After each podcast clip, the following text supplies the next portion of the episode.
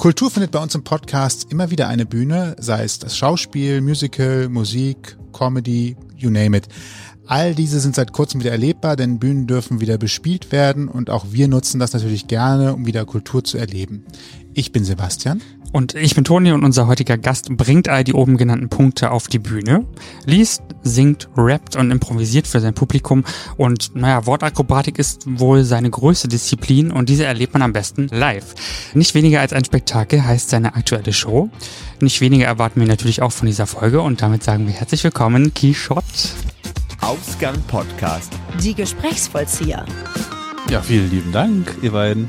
Vielen Dank, dass du da bist. Mein Lieblingssatz am Anfang. Ich habe hier die Redaktion TM hat etwas vorbereitet. Das Management. Unser. Eine Begriffsdefinition des Spektakels. Ein Spektakel ist nach einer veralteten Definition ein aufsehenerregendes, die Schaulust befriedigendes Theaterstück. Wir dürfen vielleicht spoilern. Wir haben es schon gesehen und das trifft deiner Show auch zu.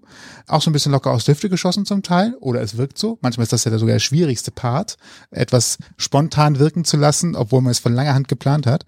Was dürfen deine ZuschauerInnen denn erwarten, wenn sie zu dir in die Show kommen, ins Spektakel? Ja, ich habe ja das Spektakel so ein bisschen leicht augenzwinkernd mit reingebracht, weil ich ja natürlich eine total überzogene Idee, dass man sich selber sagt, so, ja, das ist schon, das ist schon nicht weniger als ein Spektakel. Also so muss man das schon verstehen. Und äh, ich habe auch immer so ein bisschen, obwohl das natürlich immer so einen despektierlichen Touch hat, diese Zirkus-Assoziation mit Spektakel, ne? Das hatte ich immer so ein bisschen. Und das ist auch der Grund, warum ich so eine Manege mit in das Poster reingebaut habe, mit dem fantastischen Grafikmann und Fotografen Marvin Ruppert, der das mit designt hat also ich habe vor allem gesucht nach einer Möglichkeit auszudrücken, dass ich eben nicht nur Stand-up-Comedy mache oder nicht nur Musik mache und nicht nur äh, vorlese, sondern dass das eben alles gleichzeitig stattfindet. Und dann, äh, ja, finde ich, kommt man relativ schnell zu diesem Spektakel im Sinne von, man muss sich das ansehen, damit man verstehen kann, was das alles ist. So und also das ist gar nicht so sehr dieser, ähm, ja, das ist eine riesen krasse Spektakelgeschichte, sondern das ein bisschen mit dem Augenzwinkern. Und ich spiele da auch mit dieser Sache ja in der Show, dass ich sage so, ja, nee, das wird hier schon nicht weniger als ein Spektakel. Da, da fliegt am Ende ein Flugzeug durch den Raum und so. Und äh, das passiert auch, aber es hat alles so ein bisschen mehr diesen leicht ironischen und doch am Ende äh, demütigen und zurückgenommenen Charakter. Ach, das ist aber jetzt schon schon sehr zurückgenommen, finde ich. Es ist es gibt schon so so Wellenbewegungen, fand ich. Das ist doch schon ganz gut aufgeteilt. Ja, ja, das hoffe ich ja auch. Also ich bin ja auch überzeugt davon, dass es eine gute Show ist. Aber ich finde auch, dass dieses, wenn man sagen würde, das ist jetzt ein Spektakel, ist das schon so, das wäre mir so ein bisschen zu selbstbewusst. Weil ich dann denken würde, naja, also ich muss da in so eine Kanone rein und dann werde ich da quer durch den Raum geschossen oder sowas. So, das passiert da nicht. Also, da äh, habe ich dann, das überlasse ich dann doch den Zirkusleuten. Ich muss gerade an Monkey Island denken, aber oh Gott. das glaube ich etwas nur für wow. dieses Computerspiel 1990 sagen, gespielt habe. so alt bin ich natürlich nicht. natürlich nicht. Selbstverständlich. So alt ist niemand von uns. Nein, niemand von uns. Keiner kennt Monkey Was ist das? Hinter dir ein dreiköpfiger Affe. Äh, gibt ganz neue Sinn mit den Smileys heute, aber ist ein anderes Thema. Die Inflation, die ist ja gerade in aller Munde. Und nach Corona sind ja auch alle Comedians quasi gleichzeitig wieder auf die Bühne gestürmt macht sich diese Comedian-Inflation auf den Bühnen bemerkbar? Merkt man so, dass das Publikum sich gerade irgendwie entscheiden muss, auf welches Theater ich morgen besuche oder wo sie noch hinkommen? Ja. Also ist es noch so ein bisschen, bisschen träge im Anlaufen? Ja, total. Also ganz, das ist eine Katastrophe. Ja, ja, auf jeden Fall. Also das Schlimme ist da wieder, in der öffentlichen Wahrnehmung wird das anders sein. Man sieht die ausverkauften Shows von, was weiß ich, wem, Kurt Krömer, Caroline Kebekus und äh, Felix Lobrecht. Wobei ich weiß, dass selbst jetzt irgendwie äh, größere Leute teilweise noch strugglen. Auf einem ganz anderen Level natürlich, aber dieser große Kulturhunger, den man da immer postuliert hat, der ist eigentlich bis jetzt ausgeblieben. Und da kommt genau das, was du sagst, dazu, dass die Leute noch 24 Tickets am Kühlschrank hängen haben für irgendwelche Shows, die sie ja jetzt natürlich noch nachholen müssen. Und gleichzeitig finden aber neue Terminierungen statt. Und also es ist ein Überangebot im Moment. Plus es ist auch noch eine große Zurückhaltung da beim Publikum, weil die vielleicht noch ja doch ein bisschen Bedenken haben wegen der Krankheit dann doch vielleicht auch ein bisschen anders sozialisiert sind mittlerweile durch Netflix und Co. und so und denken, naja, eine Tüte Chips und Streaming tut's auch. Also das ist alles, was mit dem man da in der Live-Branche im Moment noch zu tun hat und das trifft eben Leute, die nicht unter den Top 10 sind, viel mehr als so die Leute, die da oben spielen natürlich, weil man eben ja doch dann vielleicht auch nicht so am Schirm der äh, Leute ist und deswegen ganz klares Ja, also mit diesem Problem hat man ganz krass zu kämpfen und es gibt ein Überangebot und die Leute wissen glaube ich auch nicht, wo sie hingehen sollen. Und dann am Ende setzen sie sich lieber in den Park bei dem Wetter, was ich auch nachvollziehen kann. Also. Ja, kann ich ja im Winter noch gehen, dann wenn die Zahlen wahrscheinlich wieder äh, richtig Das hochgehen ist- und dann wieder keiner Das ist die möchte. Scheiße, ey. Ist das ist so- richtig ätzend. Das ist schlecht, schlecht geplant, schlecht organisiert, schlecht geplante Pandemie. Ja, Muss man einfach sag sagen. Wer hat das geplant, ey? Ja, hätte nicht einfach mal im, im Herbst irgendwann anfangen können und dann so, Ja, oder im, äh, ich- im Sommer, das ist ja der Witz, ne? im Sommer ist eh immer Veranstaltungsflaute. Also da kannst du so ein paar Festivals machen, wenn du Glück hast und ein bisschen Musik machst noch, so wie ich, da bist du dann irgendwie, hast du Glück. Aber sonst ist eigentlich die Monate, ja, im Juni mittlerweile schon, Juni, Juli, August sind immer die schwächsten Monate. Da sind die Zahlen aber pandemietechnisch am besten. Also das ist einfach wirklich ziemlich anachronistisch angelegt. vielleicht sollten wir einfach nochmal mit den Klimageräten in den Theatern werben, weil bei 38 Grad will man ja auch eigentlich nicht mehr in den Park. Dann wäre es im Theater ja eigentlich schon ganz gut aufgehoben. So. Ich glaube auch, dass es am, also bei dem, was da investiert wurde in den letzten zwei Jahren an Luftzu- und Abfuhr und äh, Reinigungsgeräten und ich bin teilweise in Läden gewesen, da standen drei Luftreiniger in einem Raum, der für 150 Leute ausgelegt war. Also das ist fast wie ein OP-Saal mittlerweile, ne? Und die sind da, du hast eine Maskenpflicht, du hast immer noch Abstände, die größer sind als normal. Also dass da eine große Ansteckung äh, stattfindet. Man hat auch in dem Kulturbereich, glaube ich, von wenig bis gar keinen Spreader-Events gehört. Also das ist dann eher so die Hochzeit. Die Hochzeit ist der Klassiker. Da werden die Leute angesteckt. Nicht bei uns, nicht im Theater. Tja.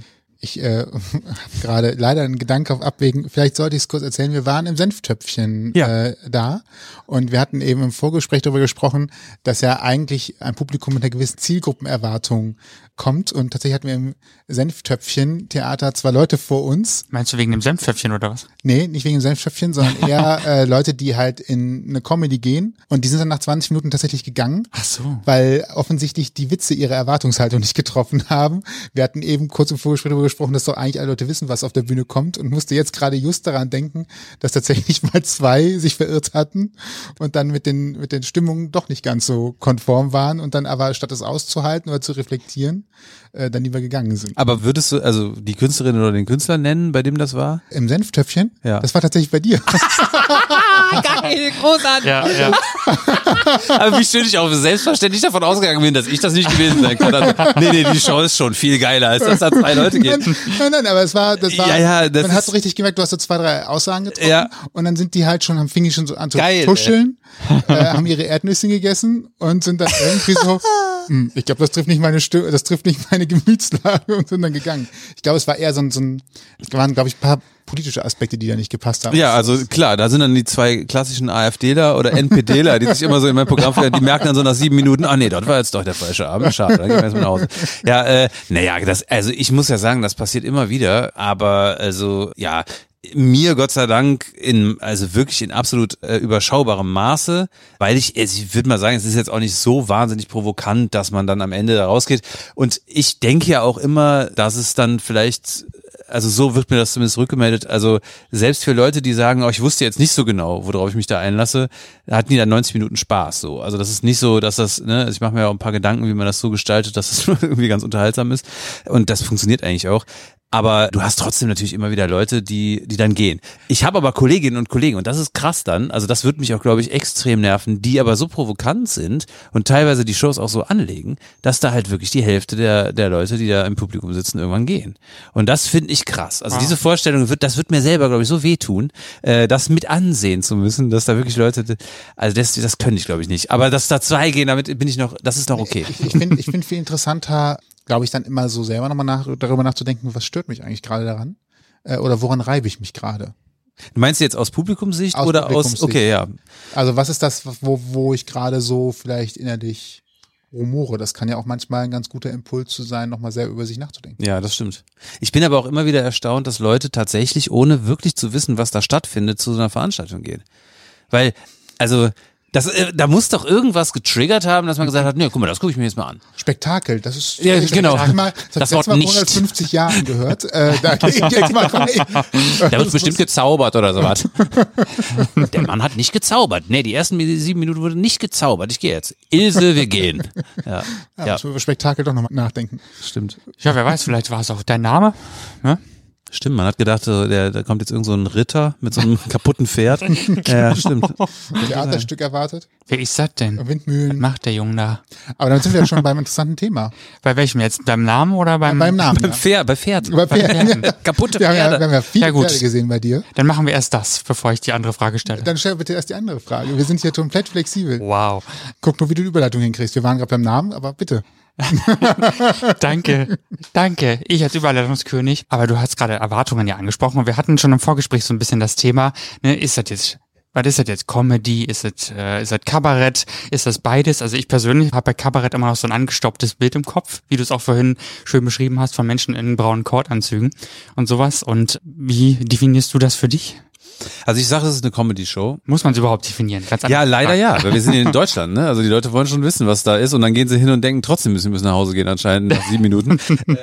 äh, ja, also doch, ich sag, das ist eine Comedy-Show und mein, sagen wir mal, mein Anspruch ist, dass die Leute dann nicht dümmer nach Hause gehen, als sie hingekommen sind. Also das ist so der Anspruch, aber andererseits ist es auch vor allem meine große Freude und auch der Anspruch zu unterhalten. Also das soll eine Unterhaltungsshow sein. Und ich finde da halt aus äh, gewissen Gründen auch in Bereichen statt, die man durchaus als Kabarett bezeichnen kann. Also auch Läden, die Kabarett bespielen und da habe ich auch gar nichts gegen.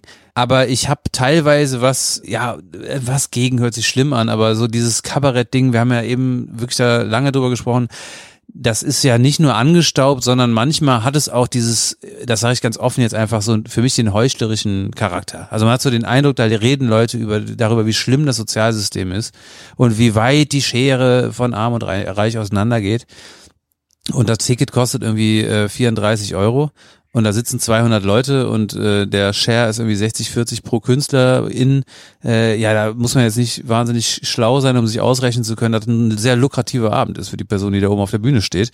Und äh, es ist auch nichts dagegen zu sagen, trotzdem gewisse Dinge anzuprangern. Aber es hat für mich auch immer diese Ambivalenz zwischen dem, was gerade passiert und vor allem der Klientel, die da sitzt, weil da sitzen keine Leute, die sich das Ticket normalerweise nicht leisten können, sondern da sitzen Leute aus dem Mittelstand, die irgendwie ganz okay gebildet sind und sagen, nee, heute gehen wir nochmal zum Kabarett.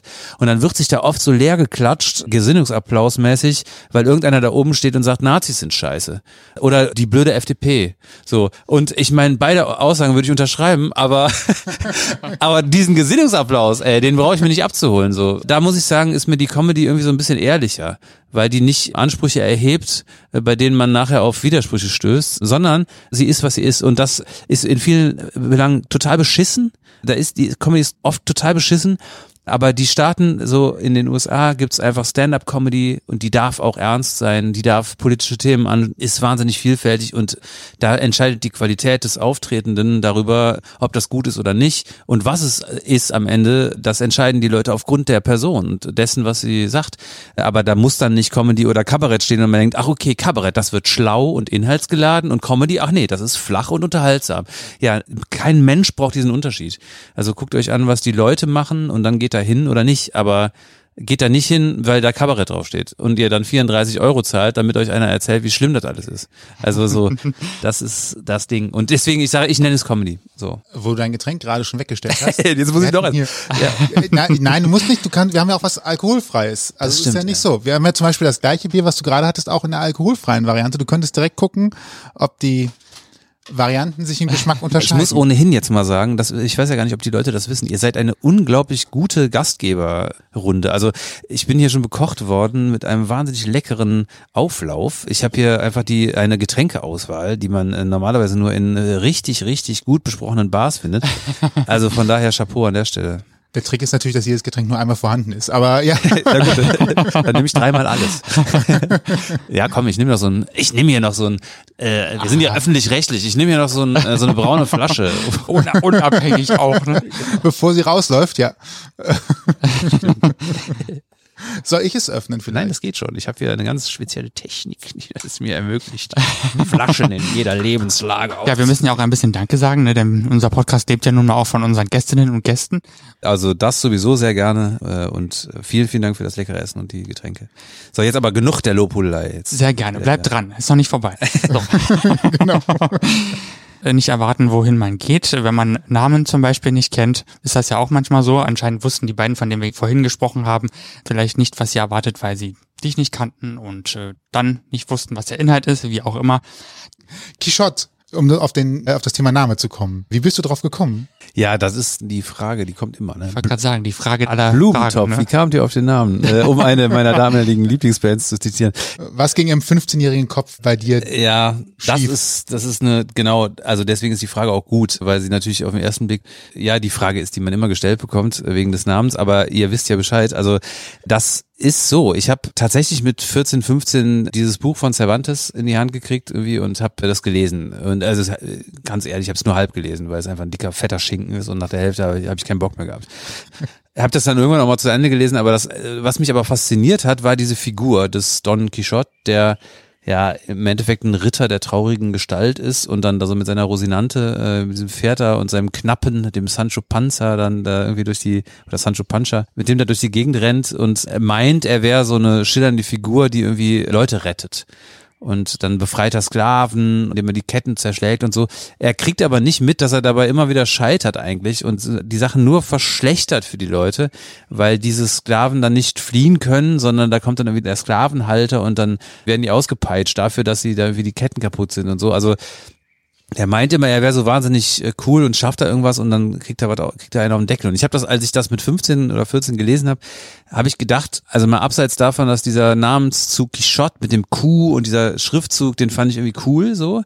Aber diese Figur fand ich auch irgendwie sehr spannend und interessant, weil ich dachte, im Rap, ich habe ja Rap gemacht, da gab es immer so omnipotente Namen. Ne? Also die Leute haben sich natürlich keinen Namen von so einem Idioten gegeben, der wie nur scheitert, sondern die wollten alle geiler sein, als sie waren. Und ich habe gedacht, das ist eigentlich ein schöner Gegenentwurf, wenn ich sage so, nee, nee, also ich finde das schon eher realistisch für die Menschheit, dass man äh, denkt, man wäre so geil und scheitert aber dauernd und so und macht eigentlich nur Scheiße. Und deswegen fand ich das in doppelter Hinsicht gut, weil der Schriftzug sich gut las, ich den Namen irgendwie stylisch fand und gleichzeitig diese Figur sehr ja, irgendwie sehr demütig so und sehr realistisch. Und da dachte ich so, das äh, ist mal schön, wenn man den Leuten vor Augen hält, dass eben man nicht geiler ist, als man eigentlich ist oder sich geiler darstellt, als man ist, sondern äh, dass es manchmal ja andersrum läuft. Ja.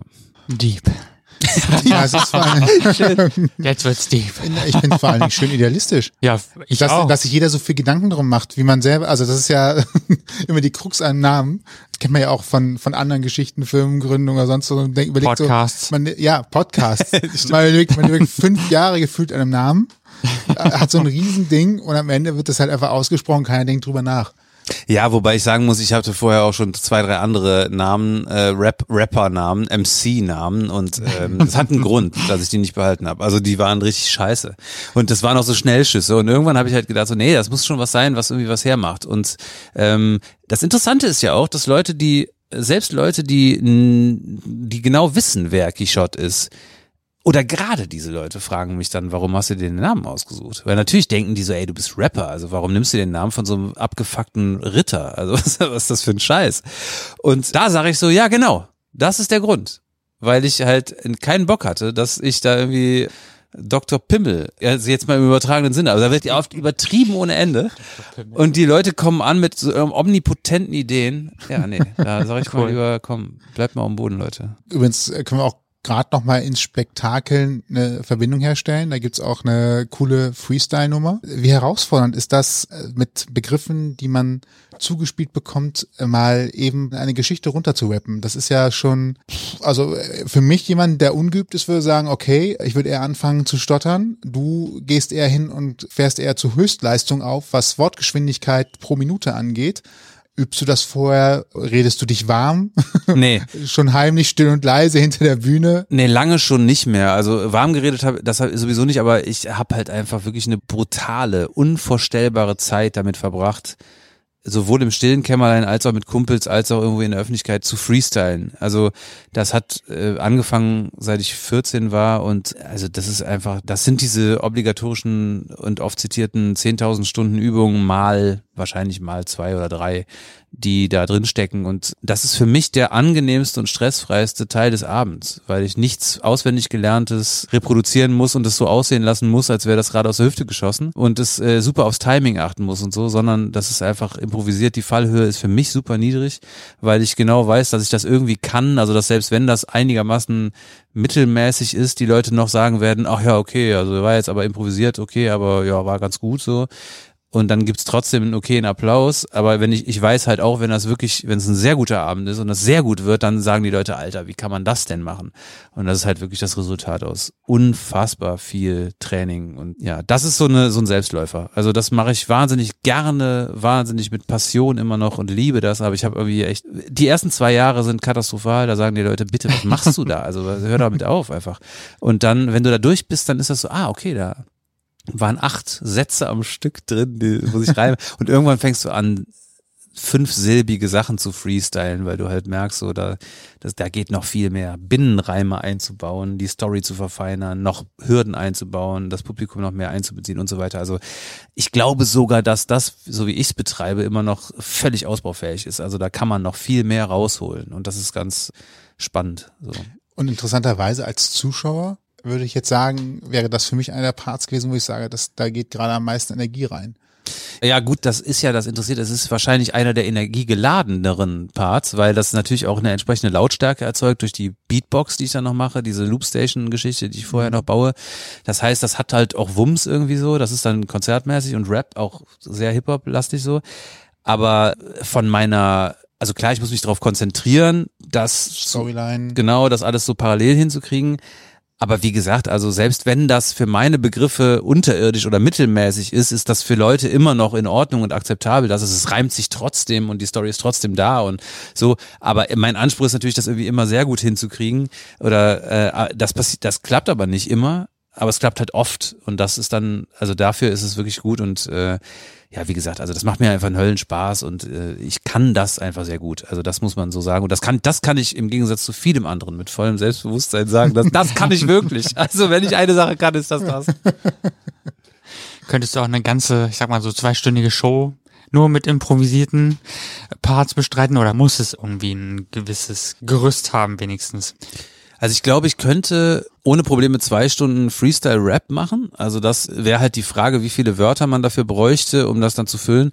Ähm, und wie viele Redundanzen man dadurch hätte. Also das irgendwie wiederholt sich natürlich irgendwann was. Also das wäre dann irgendwann, deswegen diese 15 Minuten, die ich dafür einplane, von denen dann wahrscheinlich effektiv sieben Minuten Rap sind oder acht, äh, das ist schon, glaube ich, so aus der Erfahrung heraus die Menge, die Zeitspanne, bei der man nachher geflasht ist und sagt, geil, wenn es gut gelaufen ist ähm, und aber auch sagt so, ja, ich hätte jetzt noch zwei, drei Minuten mehr hören können. Aber das kann man auch zwei Stunden lang machen. Was ich nicht könnte und unter keinen Umständen könnte und auch wahrscheinlich keine zwei Minuten lang könnte, wäre so, mich dahinzustellen und zu sagen, ich improvisiere jetzt Comedy.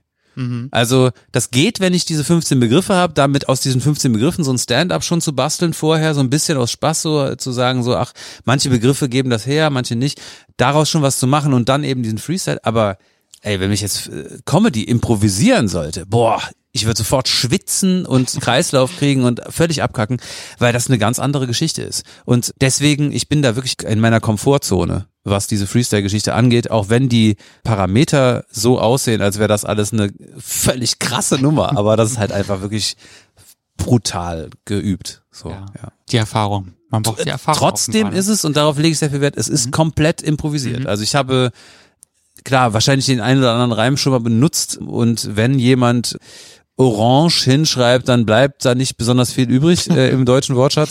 Aber trotzdem, also das ist wirklich immer neu und es entsteht äh, just in diesem Moment, also auch wirklich komplett.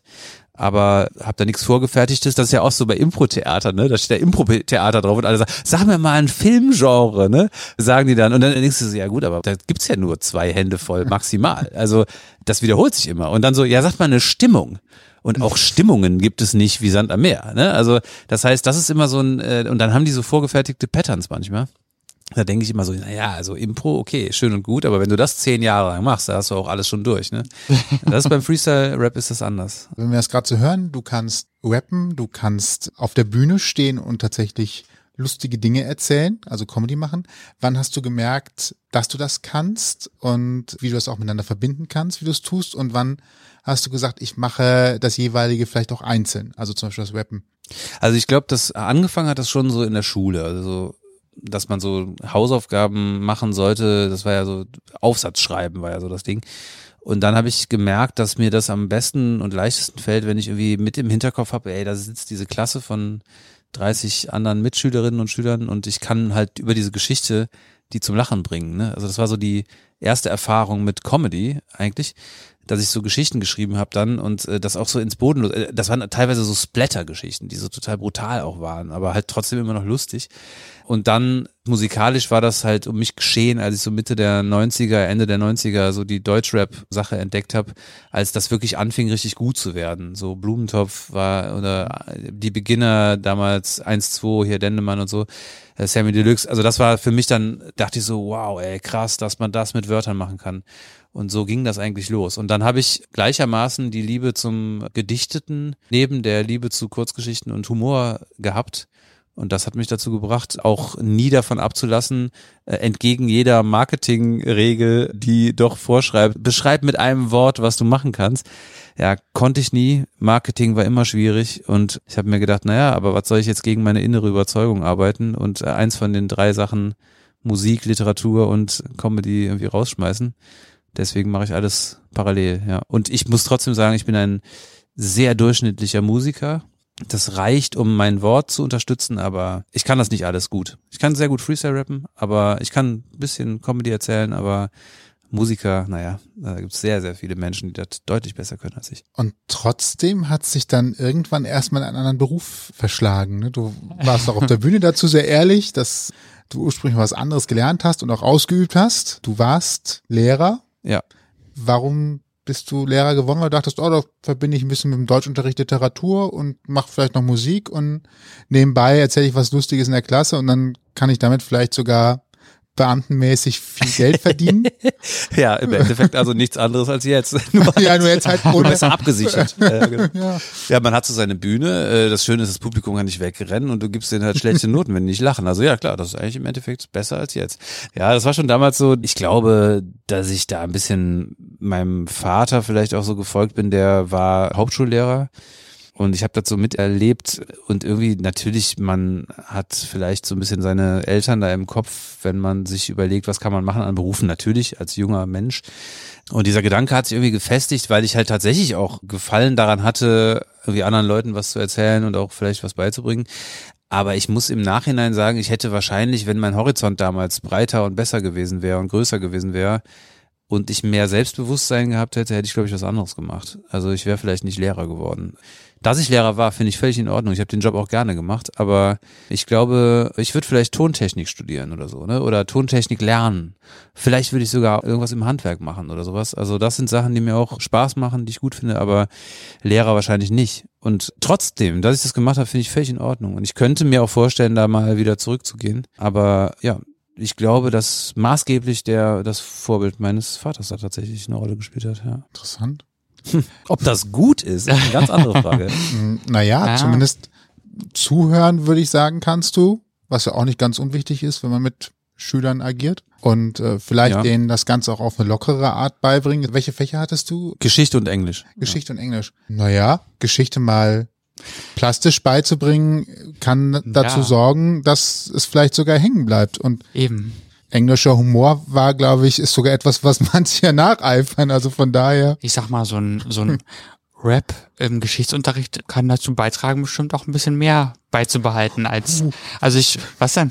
Ich habe, ich muss gerade dran denken, dass es mal einen Radiosender gab, der äh, Bibelgeschichten äh, ge gerappt hat. Das war in der Sonntagsrap. Das war, ja, das ist schlimm. Das, das ist ganz schlimm. Also man muss ein bisschen vorsichtig sein. Nicht alles, was gerappt wird, ist deswegen automatisch. Nein, besser. nein, nein, ganz im Gegenteil. Also die meisten Leute, die kommen und sagen, wisst ihr was, die Einleitung, die machen wir heute gerappt.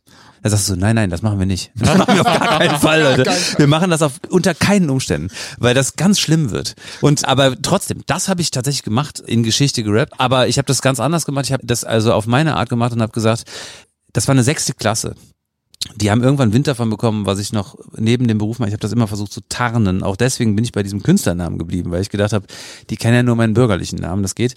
Blöderweise habe ich nach meinem Referendariat bin ich bei, mit eins live auf dieser Hörsaal-Comedy-Tour gewesen und da war ein Schüler von mir, den ich im Referendariat hatte und ich bin blöderweise an dieselbe Schule wiedergekommen und habe da meine Festanstellung gekriegt. Von daher war das so, dass der dann, dann gesagt hat, hör mal, das ist doch der Quichotte. So. Also dann war das Thema durch. Ne? Dann wussten die alle, was ich mache. Und dann habe ich aber in der sechsten Klasse Geschichte unterrichtet und habe, weil die mich belagert haben, wie Gott weiß was, gesagt so, ey, sie müssen unbedingt rappen jetzt. Und ich habe gesagt, nein, ich rapp jetzt auf gar keinen Fall. Und dann habe ich denen versprochen, dass ich gesagt habe, pass auf, wir machen jetzt eine Reihe hier zum Thema, ich weiß gar nicht mehr, also altes Rom oder so.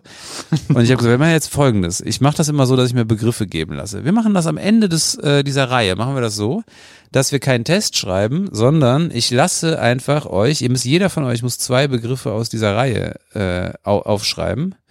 Das, was ihr behalten habt. So. Und das heißt, ihr müsst euch nochmal genau angucken, was wir da gemacht haben jetzt über diese sieben Stunden oder acht, die diese Reihe hatte. Und dann möchte ich auch wirklich 60 verschiedene Begriffe haben. Also ihr müsst euch untereinander absprechen, ihr müsst gucken. Das dauert eine Stunde dann. Ihr könnt eine Stunde lang überlegen, welche Begriffe nehmen wir. Und dann freestyle ich mit den 60 Begriffen. Und das habe ich dann gemacht in der Stunde.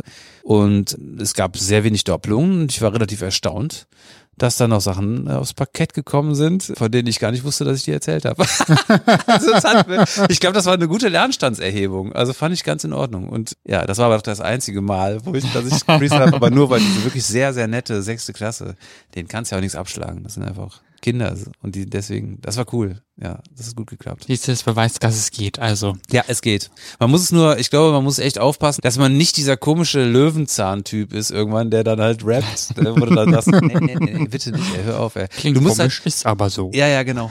Das sind ja vor allem so Urban Legends hinterher, ne? Also das erzählen sich dann Klassen immer weiter Ja, ja. und dann äh, ist das vielleicht 15 Jahre her und es kommen immer noch mal Klassen auf einen zu, die sagen, sie haben doch vor kurzem erst noch, ja, wir, wir haben gehört, sie haben was bei einer anderen Klasse gemacht, sie müssen das jetzt bei uns auch mal machen. Das Lustige ist aber, und das fand ich wunder, wunderschön. Ich hatte damals eine siebte Klasse als Klassenlehrer. Also das heißt, die haben mir dann irgendwie, das ist auch wirklich Harakiri, wenn du so dein erstes Jahr machst als in Festanstellung, du bist sowieso völlig überarbeitet als Lehrer. Also das mag man kaum glauben, ne? aber es ist so, wenn du den Job vernünftig machen willst, ist das die ersten zehn Jahre die Hölle. Also wirklich arbeitsintensiv as hell so. Und auch nicht überbezahlt dann in dem Moment. Äh, danach mit Sicherheit, vielleicht. Aber äh, die ersten zehn Jahre sind wirklich heftig. Oder die ersten sieben oder was. Also, aber echt viel. Und da hatte ich eine siebte Klasse als Klassenlehrer. Und ich hatte diese sechste Klasse, das waren die jüngsten, die ich hatte. Also ich hatte keine fünf. Und die sechste hatte ich dann in Geschichte. Und witzigerweise, weil du das gerade sagst mit diesem Legends-Gedöns, äh, ich habe bis, also bis zu dieser sechsten Klasse jede Abi-Ball-Veranstaltung mitgemacht, weil mich jeder Jahrgang, ich hatte die auch alle dann, wirklich, also von der sechs bis zur zwölf hatte ich alle. Aus jeder irgendwie einen Grundkurs oder so einen pisseligen, was weiß ich was, und, oder so einen Sammelkurs mit irgendwelchen äh, Erweiterungsgedöns oder Nach, Nachhilfe in Englisch oder so. Also ich hatte die irgendwie alle, diese äh, Jahrgänge.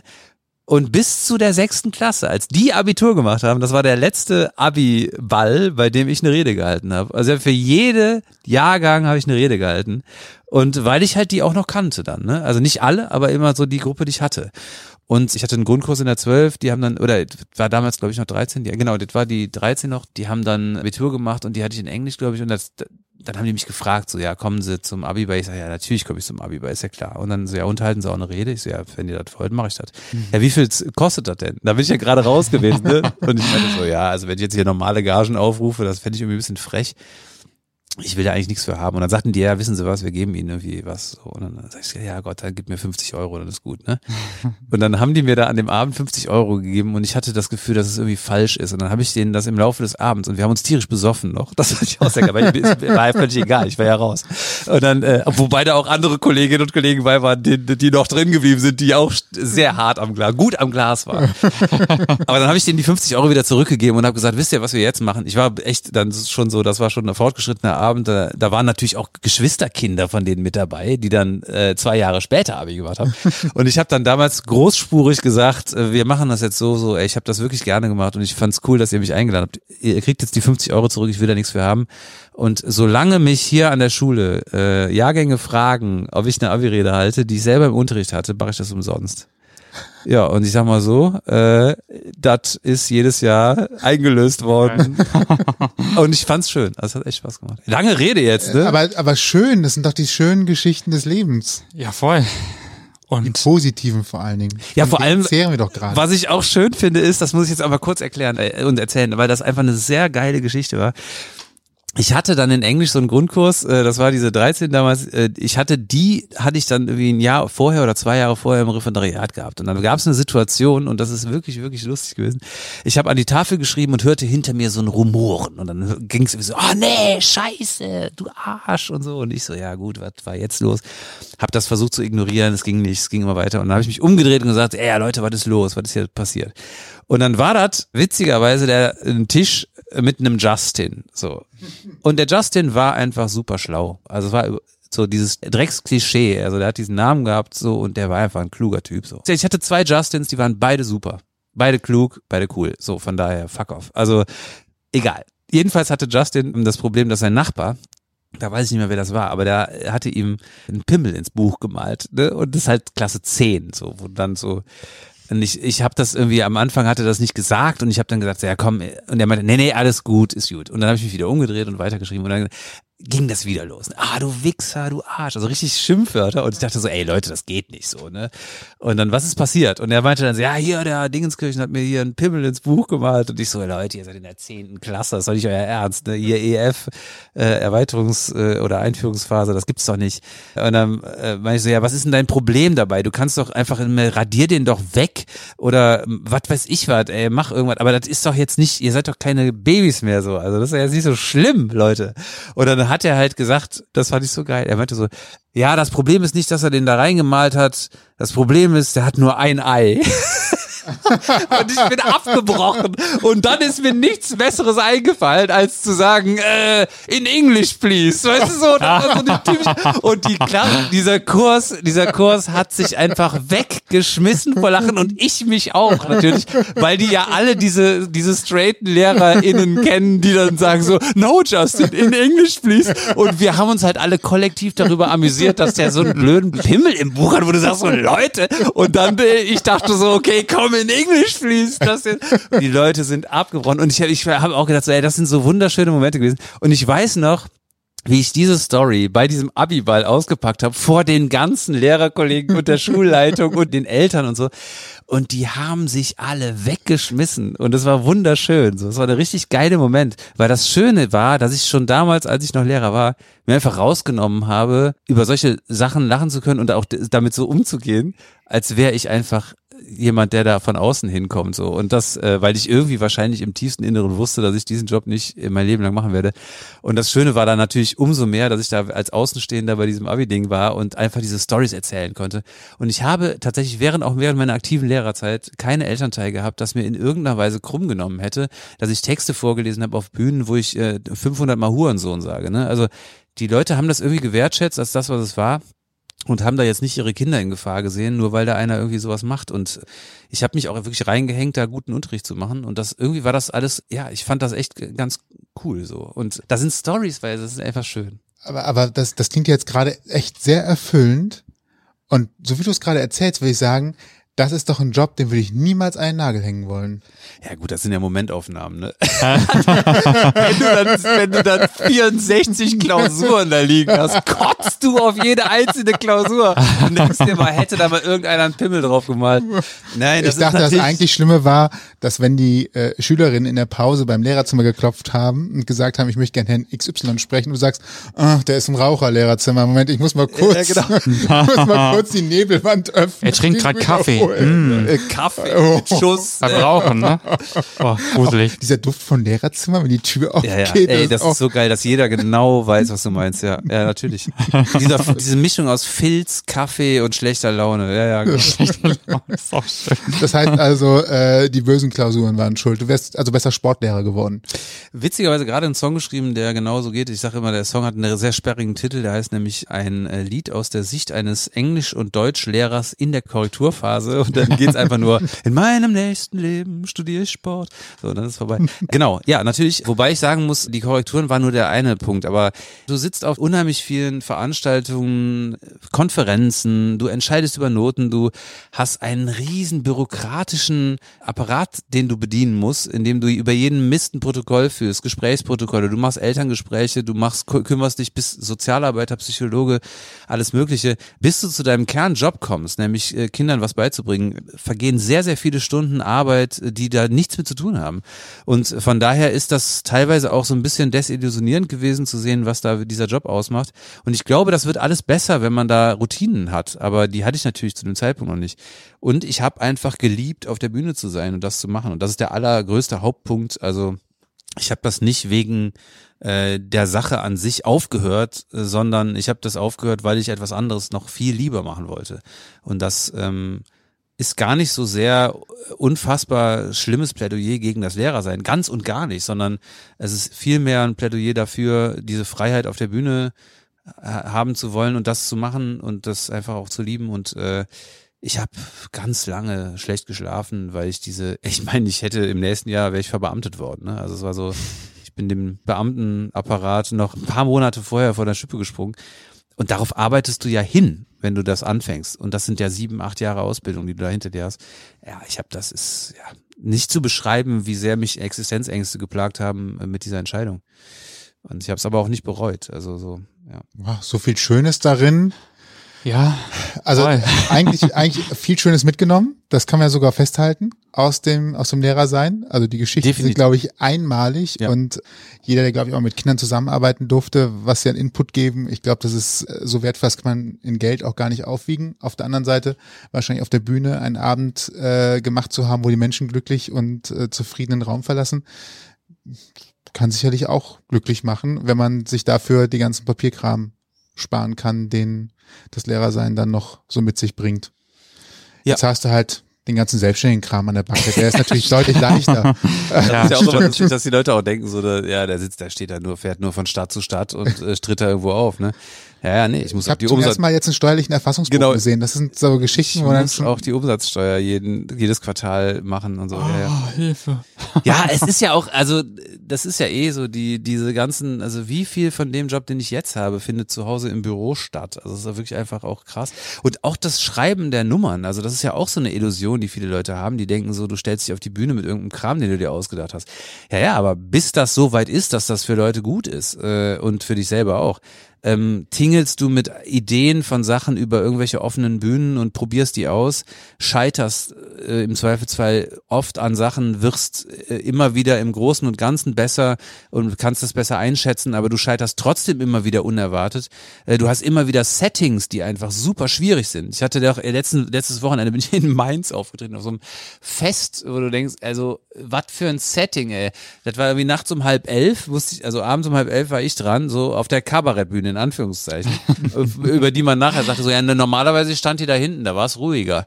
Das war die Aussage. Und es war so, da, der Bierwagen war in Sichtweite, die Weinschorle, der Weinschorle stand auch und es gab noch eine andere Bühne, wo, wo richtig laut eine Liveband gespielt hat, die mir einfach mit reingeschaltet hat. Und die hatten so bestuhlt, dass du eigentlich von keiner Ecke dieser Bierbänke richtig gut auf die Bühne gucken konntest. Und davor war einfach eine Tanzfläche, auf der dann so ein paar Leute stand, die wussten, dass da Kabarett ist. Also, und die Leu anderen Leute haben einfach versucht, mich zu übertönen, weil die sich unterhalten wollten und saufen. Also, und das ist das Setting. Und dann sagen sie, ja, mach mal anderthalb Stunden Comedy, Schrägstrich Kabarettabend. Und ja, ey, Katastrophe. Also von daher, also du wirst auch immer noch wirklich krass desillusioniert und denkst, du hättest alles gesehen, so, aber das auch nicht. Also von daher, auch das hat total viele Schattenseiten. Und Rezension der Künstler. Vielen Dank für die wertschätzende Unterbringung auf der Bühne. ja, ja, genau. Danke dafür, dass ihr das so ausgelegt habt, dass ich da nicht hinpasste und äh, danke für das Gefühl, jetzt lieber eine Coverband zu sein. Aber trotzdem, es war dann doch noch, äh, ja, es war dann, dann doch noch ein schöner Abend. nicht. Aber das ist geil, weil da auch das sind so Momente, an denen man, äh, wenn man das durchgestanden hat, wachsen kann, weil da dann doch irgendwie so ein paar Leute waren, so 40 oder 50, fu- die sich wirklich dann da eingefunden hatten, teilweise teil sogar, weil die mich sehen wollten, explizit. So. So, und die dann nachher auch weggegangen sind und sagen, ja, das ist krass gewesen, dass du das irgendwie durchgezogen hast und vielen Dank dafür und es hat sehr viel Spaß gemacht, auch wenn du davon nicht viel gehört hast, aber du hast eher die anderen Sachen wahrgenommen und gehört, aber ja, cool. Und also von daher, so, das war am Ende des Abends dann auch besser als am Anfang und die ersten sieben Minuten bin ich gestorben, weil ich gedacht habe, so, ey, hier hört niemand zu und das, was ich hier mache, ist völlig in den luftleeren Raum. Also die Leute übertönen mich und die PA, damit sie sich weiter unterhalten. Ja Gott, also ja, warum bin ich nicht Lehrer geblieben? Hast du dich das tatsächlich schon mal ernsthaft gefragt? Also Ich meine, du hast ja mit dem Lehrerjob nun auch mal ein bisschen mehr Sicherheit abgegeben, vermeintlich vielleicht auch. Ne? Und du hast ja gerade erzählt, Steuer machen und äh, der ganze bürokratische Kram, der im Hintergrund läuft, den die Leute eben nicht sehen, wenn sie abends vor dir im Theater sitzen und so weiter und so fort. Also ja schon auch eine Menge Mehrarbeit eigentlich. Gab es irgendwann mal den Punkt, wo du gesagt hast, ich bereue vielleicht ein bisschen, dass ich jetzt Künstler geworden bin, sag ich mal? Ich habe eher immer wieder so die Angst vor der Zukunft. Mhm. Ähm, also, das, dass ich das bereut hätte in der Vergangenheit, würde ich nicht sagen. Aber ich habe immer wieder Angst vor der Zukunft, weil ich irgendwie auch generell manchmal ein bisschen zu viel Angst habe, auch wenn ich das ganz gut überspielen kann. Aber die Angst spielt schon immer eine große Rolle und ich denke eher, dass man so ein bisschen dieses Münchhausen-Syndrom hat, dass man denkt, ja, naja, letztendlich werden die Leute schon irgendwann erkennen, dass das überhaupt nichts ist, was du da machst. Und dann stehst du da. Und dann denkst du dir so, ja, scheiße, Mann, hättest du mal besser damals nicht den Job an den Nagel gehängt, äh, der dich irgendwie durchfüttert, bis du in die Rente gehst. Also das ist eher die Angst und gar nicht so sehr rückwärts gerichtet, tatsächlich, ja. Gibt es etwas, was du vielleicht als das Härteste an deinem jetzigen Job bezeichnen würdest? Das Härteste? Pff, Ja, ich meine, naja, alles in allem würde ich schon sagen, es ist auch ein krasses Privileg, das machen zu können, auch wenn das natürlich nicht ginge, wenn man das nicht selber beherrschte und das auch gelernt hätte und so, aber boah, das Härteste, das ist echt, boah, das ist eine gute Frage. Also ich, es gibt vielleicht viele Sachen, die nicht einfach sind, zum Beispiel, äh, ja, Werbung ist also eine Sache, die ich ohnehin nicht mag. Also ich mag es schon nicht, wenn mir Sachen werbend vorgeschlagen werden und dann Werbung für einen selber zu machen, fällt mir noch viel schwerer als das, als das andere zu ertragen. Und es ist auch wahnsinnig schwer rauszufinden, wie werbe ich am besten für mich. Also weil mein Marketing mache ich ja selber, ist ja klar. Und selbst Marketingagenturen sind darauf angewiesen, dass man denen sagt, äh, was man ist und was man macht. Und das ist wahnsinnig hart zu sagen, sich selber gut darzustellen in einem Werbetext. Also das ist so vielleicht eine der Schwierigkeiten, würde ich sagen. Und es, äh, ich wünschte mir einfach, die Leute würden darauf vertrauen, dass das ein schöner Abend wird und dann zu dem Ding kommen. Und dann könnte ich die, würde ich die nicht enttäuschen. Aber es ist unvorstellbar schwierig, viele Leute zu deinem Soloprogramm zu kriegen. Das ist wirklich schwer. Mhm, das kann ich mir vorstellen. Und wenn man das mal geschafft hat, also wenn das so 300, 400, 500 Leute werden, dann werden das auch 1000 oder 2000 Leute. Aber die ersten 100 zu kriegen, so durchschnittlich in, der, in ganz Deutschland, ja, das ist wahnsinnig schwer. So, und deswegen, also auch das so, dieses Bangen immer, so kommen genug Leute, also aus dem, Gott sei Dank bin ich ja so ein bisschen raus aus diesem schlimmen äh, Bangen darum, ob da genug Leute kommen, aber es ist trotzdem so, dass man denkt, so, ja, sind das jetzt wirklich nur so und so viele oder so?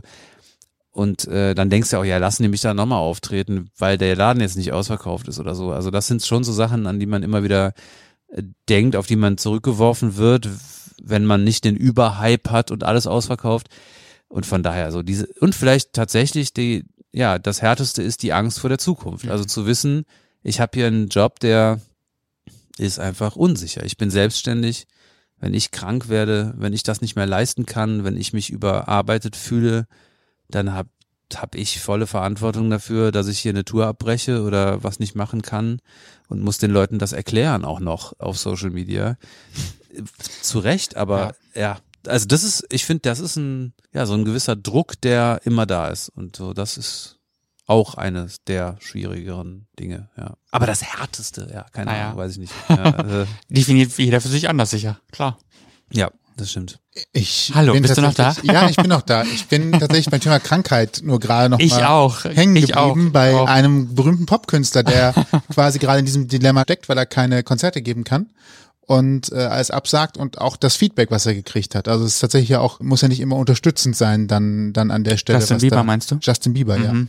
Äh, Was muss ja nicht nur immer unterstützend sein, weißt du, da hängst du schon in der Scheiße und dann hauen noch Leute drauf. Mhm. Da haben wir natürlich auch inzwischen eine Gesellschaft, die irgendwie, aber ich will doch mein Konzert haben, wo man so denkt, Ja. also habt, habt ihr sie eigentlich noch alle? Also das ist ja, Das habe ich auch gerade so ein bisschen gedacht. trifft, trifft dich zum Glück nicht, aber war ein Gedanke, der mich einfach Ja. gerade so ein bisschen, bisschen beschäftigt hat, weil man daran, glaube ich, auch als jemand, der eine Show besucht, gar nicht so denkt, was da nochmal für ein Druck auf denjenigen drauf liegt, das jetzt erfüllen zu müssen. Also da muss ja nun mal sein, dass man vielleicht mal einen Tag hat, wo man Kopfschmerzen hat und eigentlich denkt, wie soll das heute Abend werden, weil ich soll einen auf lustig machen und eigentlich brummt mir gerade der Schädel. Also das ist, sind so Geschichten, die man, glaube ich, manchmal so ganz gut vergisst, weil Leute einfach immer präsent sind und einfach in Anführungsstrichen funktionieren. Das habe ich auch gerade gedacht. Also ich meine, es gibt ja auch im Zusammenhang mit Bands, wenn die auf Tour gehen und 150 Mann Crew mitnehmen und die halt beschäftigen. In dem Moment ne, habe ich erst vor kurzem mit einer Sängerin ein Interview gehört, die halt auch sagte, naja, ich war die Sängerin der Band, die Frontfrau, an meiner Stimme hing quasi alles und wenn ich gemerkt habe, ich werde krank, dann habe ich mir den größten Druck gemacht, weil ich wusste, da findet nichts statt, da muss alles abgesagt werden, dann kannst du die Leute nicht bezahlen und und und und und, ne? Das ist ja bei dir im Prinzip fast genauso, nur dass du halt eben, naja, das Geld bekommst. Ja, ich, da, ja, so gesehen, ne? äh, das Also ist auch- alleine mehr oder weniger. Das ist auch einer der Vorteile, wenn man Solokünstler ist, Ja. dass man natürlich nicht noch so einen Staff hat von 150 Leuten, die man äh, einfach auch bezahlen muss. Also das ist ja dieser, also das finde ich ja nochmal eine andere äh, Liga, wenn du weißt, da hängt auch, da hängen Existenzen an dir, so, also wow, also krass. Das ist bei mir was anderes, äh, Gott sei Dank. Dennoch ist natürlich so diese Frage auch, also die Frage, die musste ich mir auch schon oft stellen, so, wo ist das, wo ist die Grenze an körperlicher Versehrtheit, die man dann als so gravierend bezeichnet, dass man nicht auftreten kann.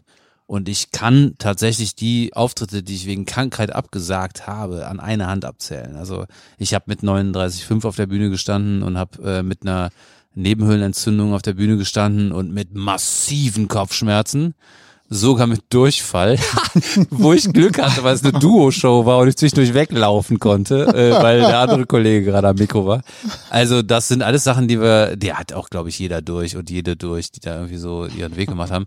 Und was so psychische Geschichten angeht, das ist eine Sache, die man einfach überhaupt nicht unterschätzen sollte, dass man, das kann ich auch ganz offen sagen, ich hatte auch schon zwei Situationen, wo ich das Gefühl hatte, ich kann das nicht mehr, ich bin ausgebrannt, so. Einfach weil du am Anfang deiner, naja, in Anführungszeichen Karriere auch alles annimmst, was reinkommt. Und ich hatte, als ich noch keine Kinder hatte, habe ich teilweise Auftritte, äh, 24 Auftritte im Monat gemacht. Und einfach sagen muss so, ey, das sind halt einfach, das sind halt einfach acht, mindestens acht zu viel.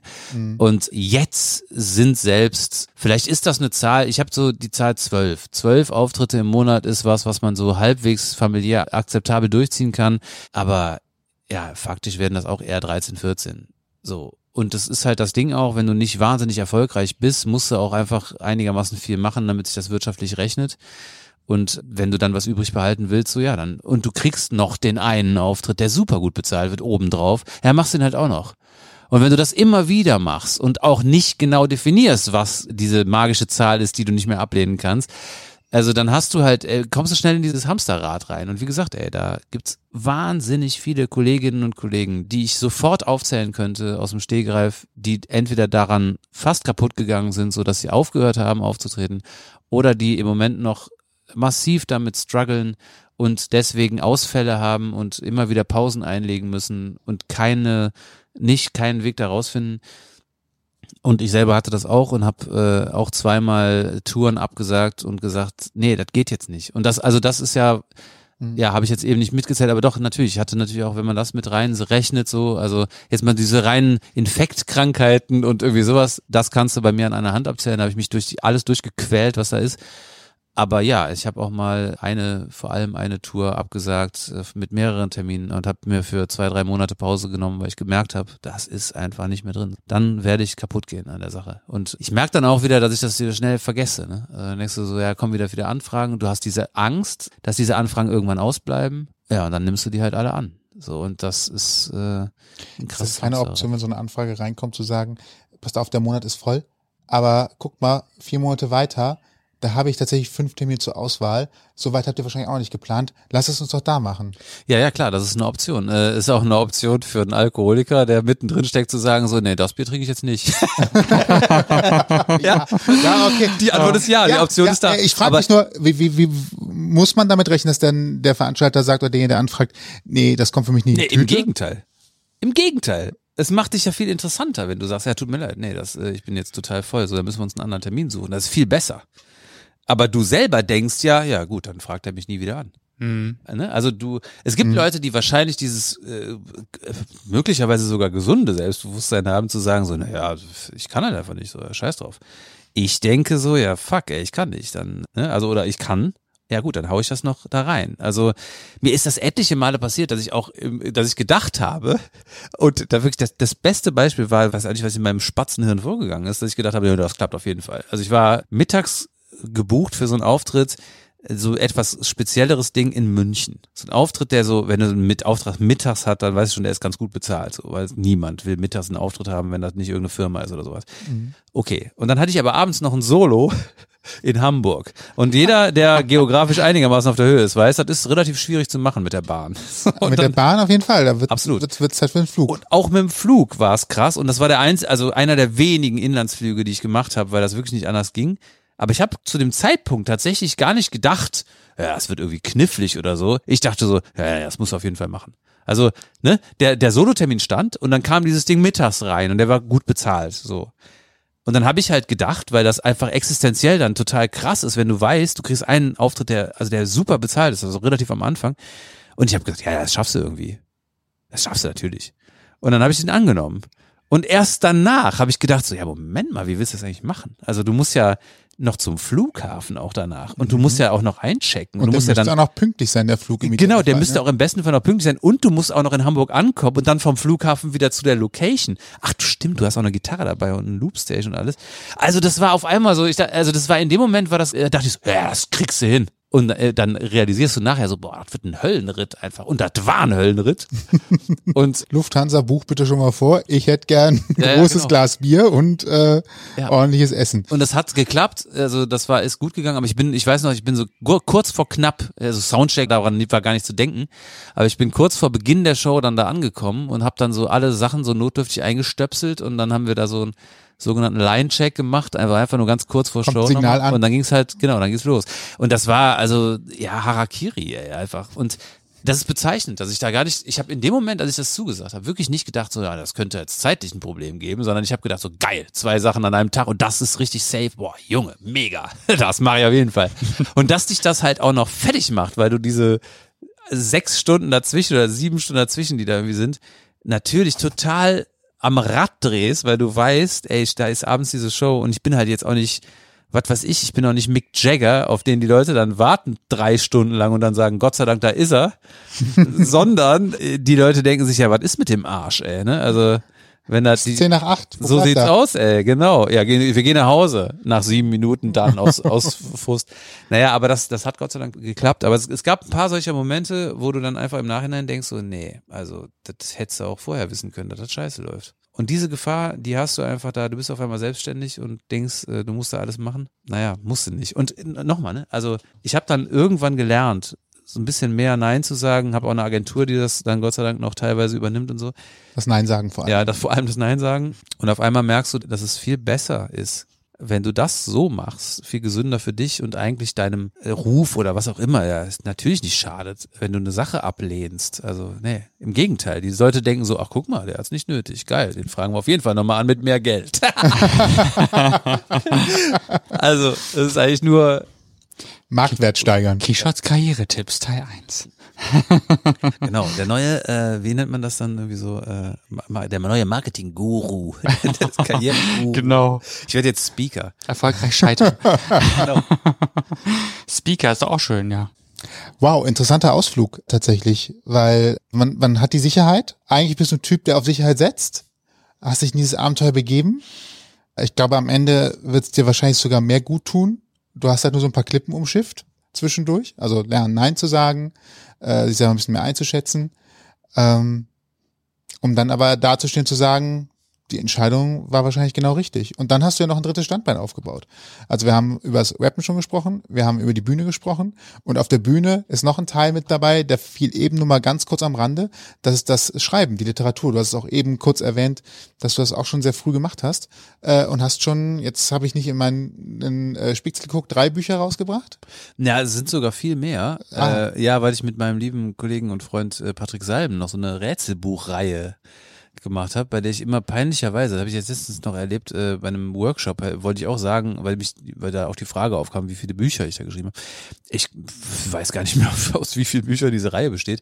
Äh, es sind halt jetzt auch nicht so viele, es sind glaube ich sechs oder so, aber es müssten insgesamt so neun Bücher sein oder so, die wir da gemacht. Also die ich, ne, sechs mit ihm zusammen und drei alleine die da veröffentlicht sind, wobei man da ganz klar sagen muss, also die ähm, Verkaufszahlen sind schwankend. also ich bin jetzt kein Bestseller. Wobei äh, ein Buch hatte, zwei Bücher, sogar zwei, hatten mal den kleinen Button Bestseller für wenige Tage bei einer bekannten Online-Plattform, auf der man Bücher kaufen kann. Da war das mal so, aber das, ja, also wie gesagt, wir, das sind alles Zahlen, die sind absolut human. Also da wird man jetzt nicht aus den Schuhen gehauen. Ähm, und von daher ist das was, mit dem können, also mit dieser Sache alleine, mit dem Schreiben alleine, können, davon könnte ich nicht leben. Ich habe es auch nie darauf angelegt. Ich wollte immer das auf der Bühne machen. Und ähm, für mich, für mich ist Bücher, sind Bücher was wahnsinnig Schönes. Ich lese gerne. Ähm, und schreibe vor allem sehr gerne. Aber ich weiß nicht, ob das so gut wäre und ist, dass das äh, irgendwann dafür reichen könnte, damit irgendwie äh, über die Runden zu kommen, ohne das Auftreten. Würde ich auch nicht wollen. Also das Auftreten war immer mein Ding. Ich wollte immer auftreten. Mir war alles andere scheißegal. Auch die Leute, die immer gesagt haben, ja, ich will Fernsehen machen, ist mir scheißegal. Will ich nicht. Keine, kein, kein Interesse dran. Ich mache Fernsehen ist für mich Mittel zum Zweck. Also wenn mich Leute zu einer Fernsehsendung einladen, hoffe ich, dass danach Leute zu meiner Soloshow kommen. Und wenn mir einer eine Fernsehsendung anbieten würde, würde ich sagen, ja klar, das mache ich gerne. Ähm, und dann würde ich mich über Einschaltquoten wäre mir scheißegal. Ich würde mich nur freuen, wenn Leute da dann zu meiner Show kommen. Was aber gleichbedeutend ist, also ohne Chatcode funktioniert das nicht. Aber deswegen, also auch diese ganze Social Media Sache, so ja, ist schön und gut, ist cool, dass ihr bei TikTok irgendwie zweieinhalb Millionen Follower habt. Das interessiert mich aber ein Scheißdreck. Also Hauptsache live spielen, so, ja. Ist es das Adrenalin, die Anspannung, die Reaktion? Oder was ist das Geile an live auf der Bühne stehen, beziehungsweise Leute dazu zu animieren, auch in die Show zu kommen? Ich glaube, es ist wahrscheinlich eine Mischung aus allem, aber natürlich ja, es ist eine wahnsinnig krasse Droge, ähm, so im positiven Sinne, emotional gesehen, wenn man sich einen Witz ausgedacht hat zu Hause und erzählt den Witz oder erzählt, macht diesen Gag und die Leute lachen so hart, dass sie danach klatschen und applaudieren, weil sie das irgendwie lustig finden.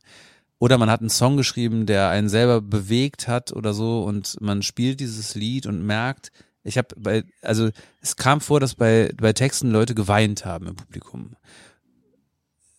Das ist nicht die Regel, also die Leute heulen sich da jetzt nicht bei uns in, in irgendwelche äh, Überflutungssituationen. Also ich, das passiert ganz, ganz selten, dass Leute so krass emotional reagieren. Aber es passiert.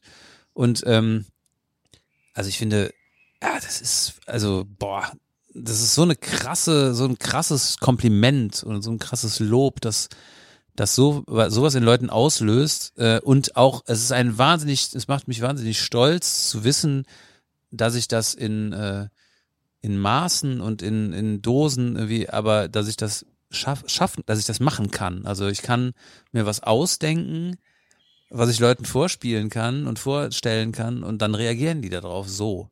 Und ey, also wenn das passiert, dann ist das ein unglaubliches Gefühl der Bestätigung. Also das ist Wahnsinn. Und äh, ja, deswegen macht das einen wahnsinnigen Spaß und auch so die Dynamik, die entsteht, wenn man Musik macht oder wenn man so eine Show auch konzipiert und die schreibt zu Hause. Ich mache das ja alles alleine und dann damit rausgeht und dann Leuten präsentiert und die Leute mögen das und zeigen das und so. Ja, das ist Wahnsinn. Also auch dieser Applaus, wenn Leute, ey, es, es kommt manchmal vor, dass dann so wirklich auch Leute aufstehen, dann so ein Standing Ovations geben. Das ist sehr selten, aber es passiert halt manchmal und dann, ich weiß ja gar nicht, was ich, also das bin ich ja selber überwältigt. Dann denke ich immer so, ja, was, da lässt einer die Rollläden runter, so krass ist das.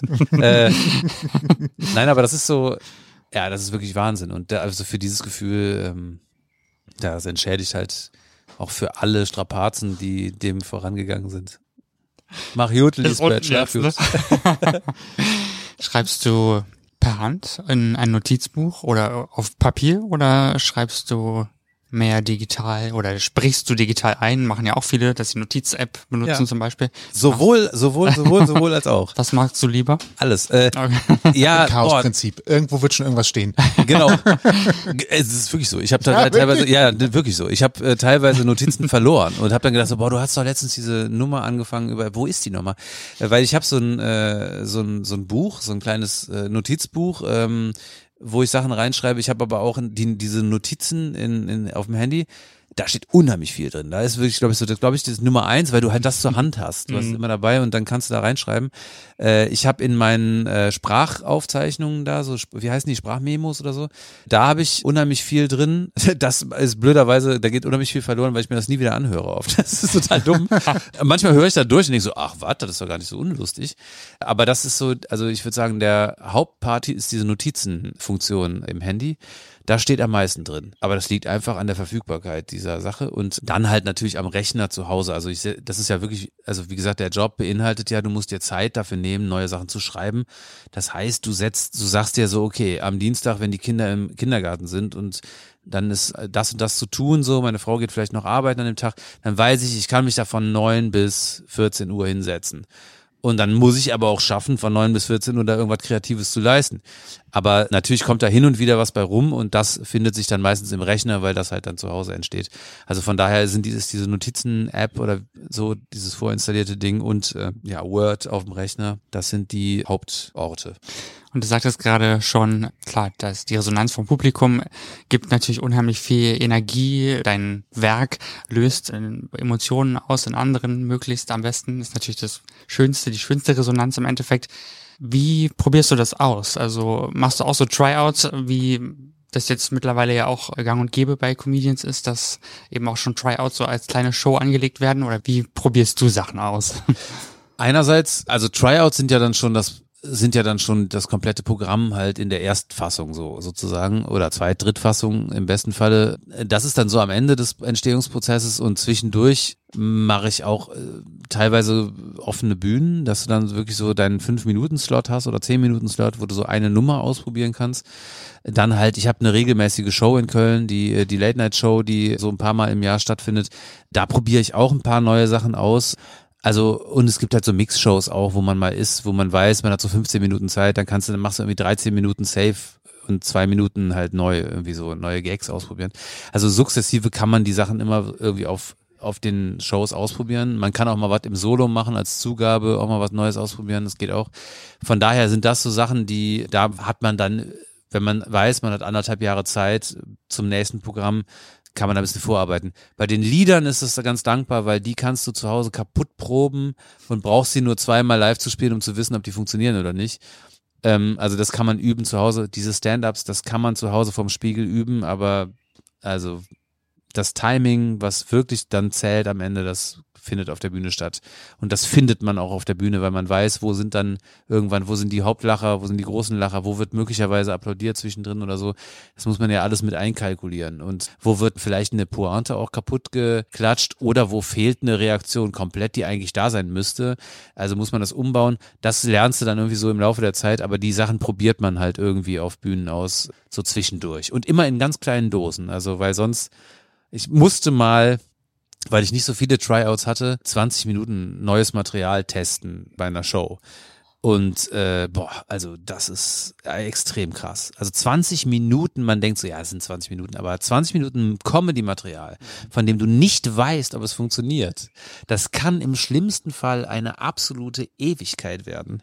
So, und deswegen, das sollte man irgendwie vermeiden, dass man 20 Minuten am Stück neues Material irgendwo ausprobieren muss. Da sollte man vorher schon wissen, so da sind mindestens fünf Gags drin, die auf jeden Fall funktionieren.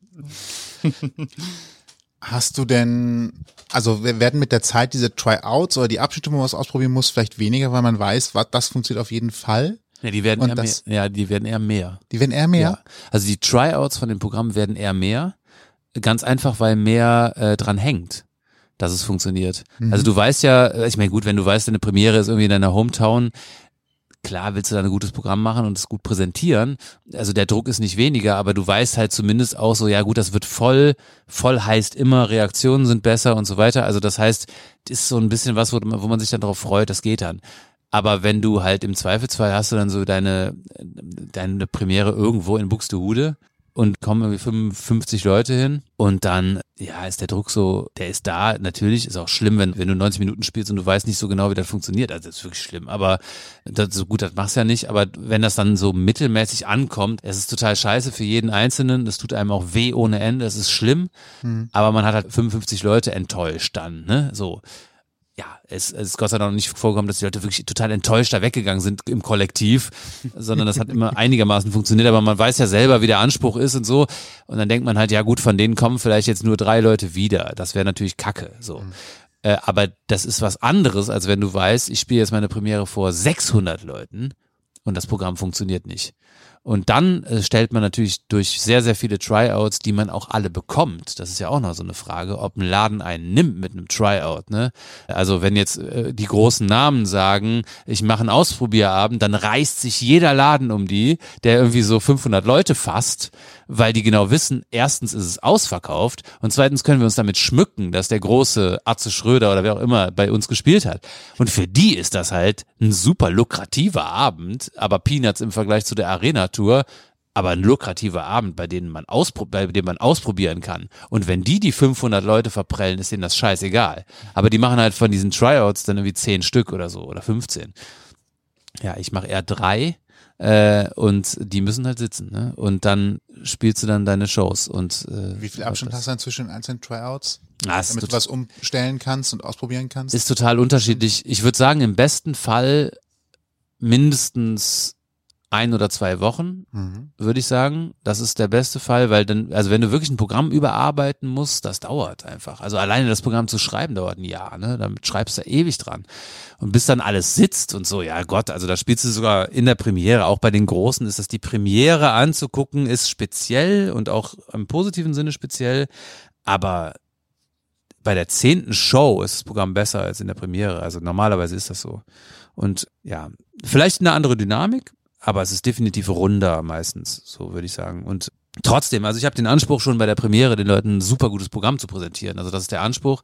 Dafür arbeite ich ein Jahr lang hart und probiere Sachen aus zwischendurch. Aber das ist ja auch ein Unterschied, ob du weißt, äh, ob die, ob 10, 5 Minuten Nummern funktionieren oder ob diese 50 Minuten am Stück funktionieren. Das sind zwei verschiedene Paar Schuhe.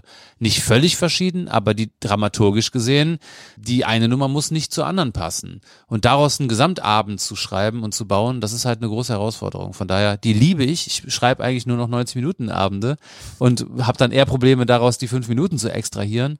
Aber so von der, von der Grundidee her, also ich würde sagen, das Optimum ist eigentlich, wenn man so, ich würde sagen, fünf bis zehn Tryouts macht, an deren Ende das Programm gut ist, aber noch nicht perfekt. Das kann gar nicht sein. Das ist überhaupt nicht möglich. Ähm, und dann macht man eine Premiere, die super läuft und sagt dann halt so, okay, und jetzt schmeiße ich noch drei oder vier Minuten raus, die mir einfach an Längen zu viel waren oder baue noch was um und dann entsteht in den nächsten, im nächsten halben Jahr entstehen trotzdem noch zwei neue Nummern aus was anderem, wo man sagt, okay, die tauschen noch aus und dann wird das irgendwie noch besser und so. Und dann sind noch ein paar Übergänge cool, dann entwickeln die sich noch so Callbacks, dass man irgendwie was hat, von dem man merkt, ah, hier steckt irgendwie was drin, das kann ich in, in der zweiten Hälfte nochmal einsetzen und implementieren, sodass das nochmal so eine Klammer ist und so. Also das ist so geil, das zu machen. Und das entsteht im Laufe der Zeit. Aber so, ich würde sagen, zehn Tryouts, acht, acht Tryouts vielleicht. Und dann, dann spielen, ja. Klingt sehr schön. Ich komme nochmal auf das Buchthema zurück, denn letztes Jahr, 2021, mein Lieblingsbäcker, Ja. äh, ein Werk, das äh, auch in einer Show tatsächlich stattfindet, ist, na, wie soll ich sagen, ein launiger Rheinländer, der seine Kunden liebt und die Kunden ihn. Ja, aber er verarscht sie halt auch massiv, was aber zu seiner ganzen äh, Systemidee äh, und äh, Geschäftsidee ähm, gehört. Und äh, genau, er macht halt so ein bisschen, ähm, er macht, er, er, er, er äh, nimmt es mit der Kundenorientierung nicht so genau, sagen wir mal so. Äh, äh, und das finde ich eigentlich ganz schön, äh, diese Idee eben, dass jemand ähm, sich diesem marktwirtschaftlichen Aspekt verwehrt und sagt so, ja, mir ist das scheißegal, ich, ich veräpple die Leute und ob die damit klarkommen oder nicht. Aber er bleibt dabei eigentlich auch immer irgendwie am Ende des Tages ist immer nett so. Also er ist jetzt nicht so ein böser Typ. Das Schöne daran ist ja, dass die Kapitel nicht so lang sind. Das heißt, es ist ideal, um zum Beispiel zu sagen, mal kurz vorm Schlafen gehen, drei Seiten lesen, in Anführungsstrichen, eine schöne Geschichte zum Schmunzeln und vielleicht sich auch gegenseitig als Paar was vorzulesen, damit man nochmal gemeinsam lachend einschlafen kann. Absolut. Ich bezeichne das im besten Sinne als Klolektüre, was ich da geschrieben habe. Ich wollte es nicht sagen, ich Das kann man gerne so sagen. Im besten Falle eine Klolektüre, eine gute Klolektüre. Ja. ja, also es ist sehr lustig. Wie bist du auf die Idee gekommen? Gibt's diesen Bäcker wirklich? Nein. Doch, na klar. Also den gibt's. Ich habe natürlich jetzt nicht da irgendwie Tage und Jahre meines Lebens verbracht, um jeden Dialog aufzuschreiben. Also das ist klar, dass da sehr viel erfunden ist von meiner Seite.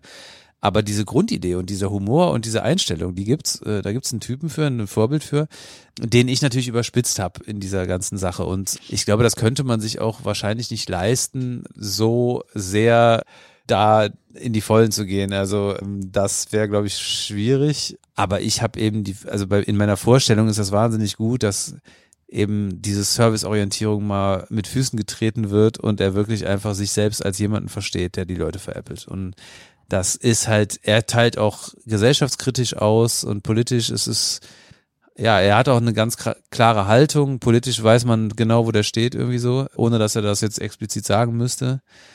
Und von daher finde ich, ist das eine sehr, sehr schöne Figur, die tatsächlich wirklich ein reales Gegenbild hat. Ähm, aber der ist, äh, ja, wie das oft so ist bei literarisch, literarischen Figuren, die sind ein bisschen überzeichnet und der ist da mit Sicherheit etwas zurückhaltender noch. Ja.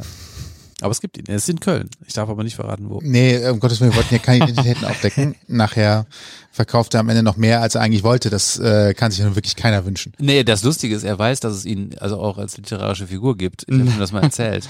äh, weil das alles angefangen hat mit Facebook-Posts und ich habe dann angefangen, so äh, diese Bäcker-Stories einfach zu posten und irgendwann hat das so ein Eigenleben entwickelt und so eine kleine Fanbase auch irgendwie. Und dann habe ich ihm irgendwann mal erzählt, dass er halt auf Facebook einigermaßen gut gelitten ist und er fand das irgendwie ganz witzig. Ich habe ihm auch so zwei, drei Dialoge gezeigt. Er fand das auch ganz gut, aber er sagte dann so, ja, ja, aber jetzt äh, erzähl den Leuten bloß nicht, wo ich bin. Da kommen die ja wegen den blöden Sprüchen hier hin. Ne? Da habe ich keinen Bock drauf. Also, so würde man den Bäcker tatsächlich auch erwarten nach den Geschichten, die ich schon Ja. gehört habe.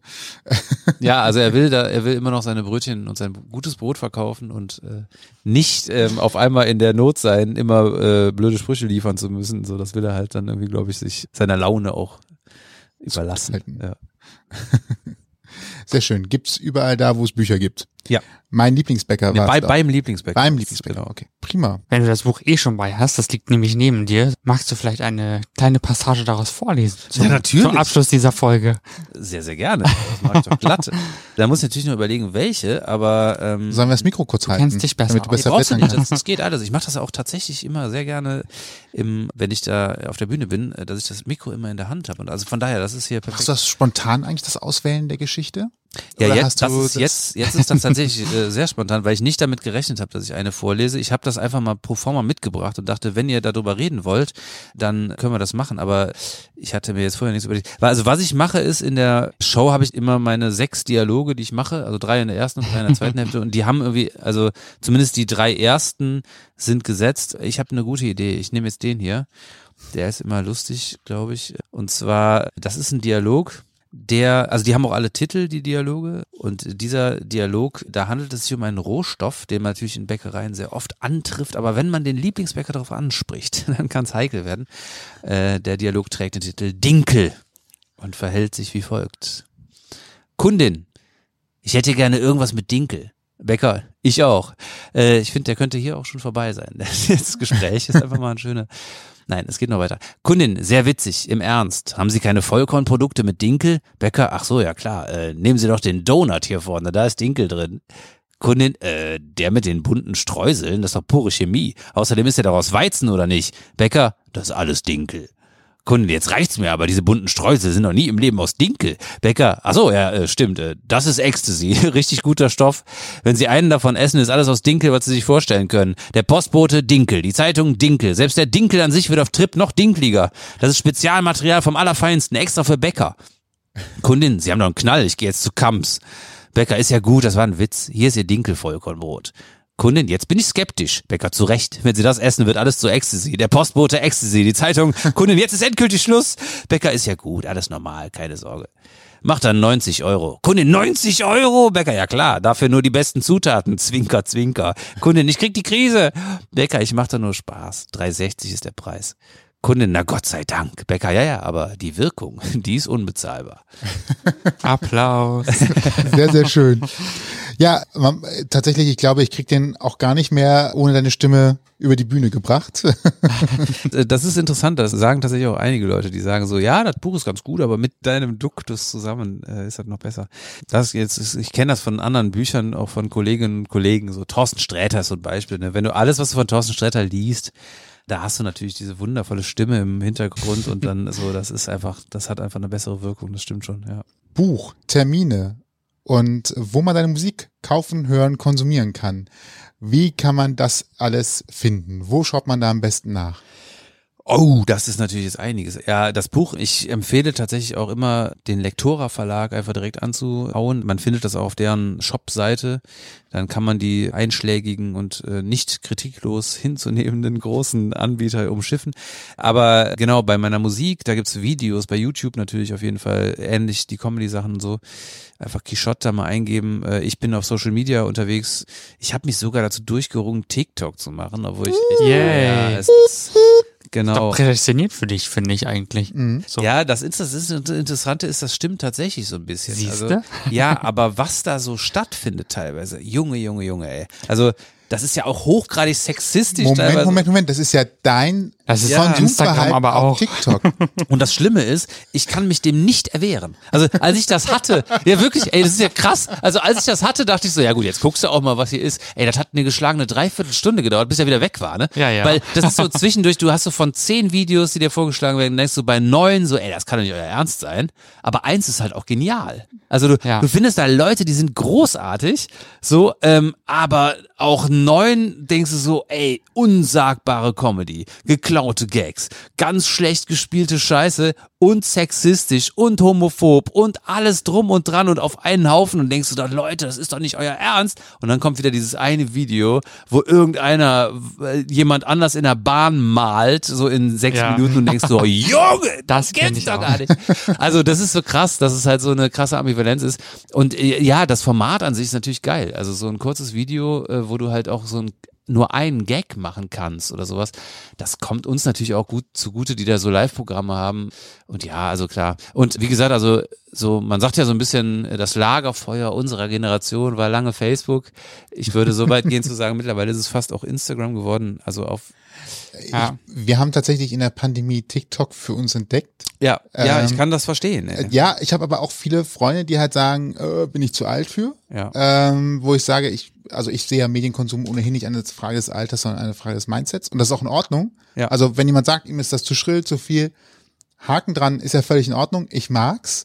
Äh, aber natürlich hat's auch tatsächlich die Gefahr, dadurch, dass da immer diese Videos dabei sind, wo man halt denkt, wow, noch nie gesehen, unhaltbar gut. Ja.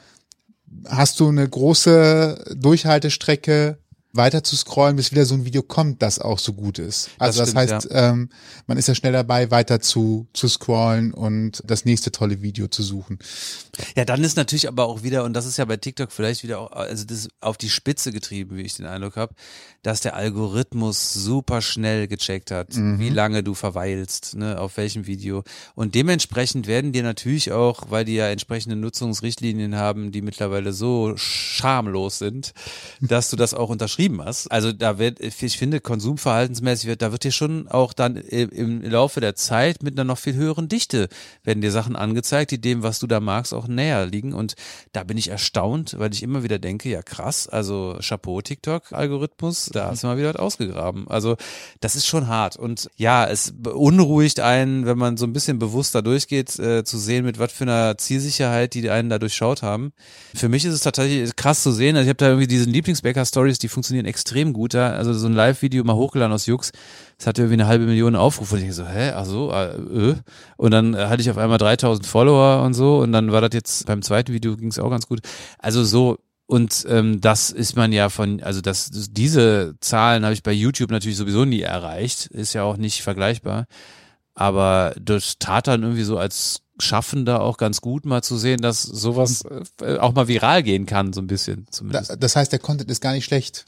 Nee. Also der, der, der fehlende, also wenn, wenn man jetzt sagt, ich krieg den Saal nicht voll, liegt nicht daran, dass der Content schlecht ist, sondern offensichtlich fehlt einfach nur der Link, ach, der ist heute gerade in meiner Stadt, äh, da könnte ich hingehen. Das ist ohnehin so, glaube ich. Also, dass einfach die Reichweite nicht groß genug ist. Ähm, aber da muss man sich auch eingestehen, das hat auch einen Grund. Also, ne, es gibt auch Leute, die einfach gut sind, die eine gute Reichweite haben und die da einfach sehr viel Arbeit auch reinstecken. Ich muss ehrlich sagen, ich vernachlässige dieses Thema so Social Media manchmal und ich kann da über, manchmal über eine Woche nichts posten, weil ich nicht in der mentalen Stimmung bin, da das zu beliefern. So. Und das ist nichts anderes als beliefern. Letztendlich zählt nicht unbedingt die Qualität, sondern auf jeden Fall definitiv die Quantität. Ich bin auch 99,9 Prozent Rezipient und nicht Ja, Macher. und das ist das Schlimme, dass ich halt wirklich manchmal sagen muss, so ja, ich habe einfach gerade nicht die Kapazitäten, ich kann es nicht. Und ich habe auch nicht, ich habe auch keinen Bock jetzt irgendeine Scheiße zu posten. Also deswegen lasse ich's. Und äh, damit bist du, was die äh, Betreiber dieser Plattformen angeht, ähm, kein besonders dankbarer Macher, äh, sondern du musst eigentlich jeden zweiten Tag liefern. So. Und, und dann bist du auch in den Algorithmen wieder besser drin und dann knallen die dich auch mal zwei Levels über deinen Status und dann kommst du da mal rein. Da ist ja TikTok sogar recht liberal im Gegensatz zu Facebook, die dich ja sogar in deiner Reichweite beschränken. Und das ist ja irgendwie so der Anfang jeder Plattform ist so, ja cool, hier geht noch was. War bei Instagram am Anfang auch, bis das dann so, bis diese bezahlten Sachen halt völlig überhand genommen haben. Und dann wirst du auch downgerankt, was deine Followerzahl angeht. Also mich, ich erreiche da bei Facebook, erreiche, wenn ich Glück habe, die Hälfte der Follower, die ich habe. Das ist aber allgemein so. Also es ist Ja. jetzt kein, kein Aber das bei, bei TikTok ist das noch anders. Also die haben wirklich einen recht liberalen Algorithmus, der halt sagt, ähm, es geht wirklich darum, äh, wie auch was angenommen wird. Also da hast du ja auch mit null Followern die Chance, dass ein Ding viral geht. Ähm, und das ist ja auch, ist, also ist mir passiert. Ich hatte irgendwie noch 100, ich hatte 100 Follower oder so, als ich das Video rausgehauen habe, was irgendwie jetzt eine halbe Million hat.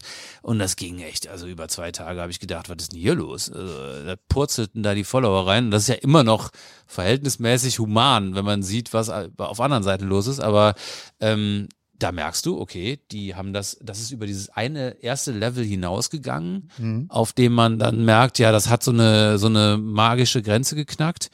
Ging dann in den zweiten, das haben ja vier Stufen, da dieser Algorithmus, ging in den zweiten Algorithmus, den hat's auch geknackt relativ schnell und da warst du halt in der dritten Stufe, auf der, in der es schon richtig interessant wird. Und wenn man dann die Million geknackt hat, kann das auch richtig abgehen. Oder wenn man so 800, 700.000 hat, da bin ich jetzt mit dem Video nicht gelandet, aber das hat trotzdem, also finde ich ein sehr, ja, doch noch ein sehr demokratisch-liberales Konzept eigentlich. Ja. Und äh, dir wird ja auch immer mal wieder so eine richtig krude Nummer angezeigt, bei der du dann denkst, so, nee, also das ist auf jeden Fall richtig creepy. Und ähm, naja, also dann, wenn so eine Person dann was richtig Geiles macht, gibt's da wahrscheinlich genug Likes und Shares, dass die Person auf einmal abgeht, ja. TikTok, das ist zumindest meine Vermutung, geht hin und sagt, äh, jedes Video hat die gleiche Chancen. Ja. Wir wollen, dass Leute hängen bleiben und lange die Plattform nutzen.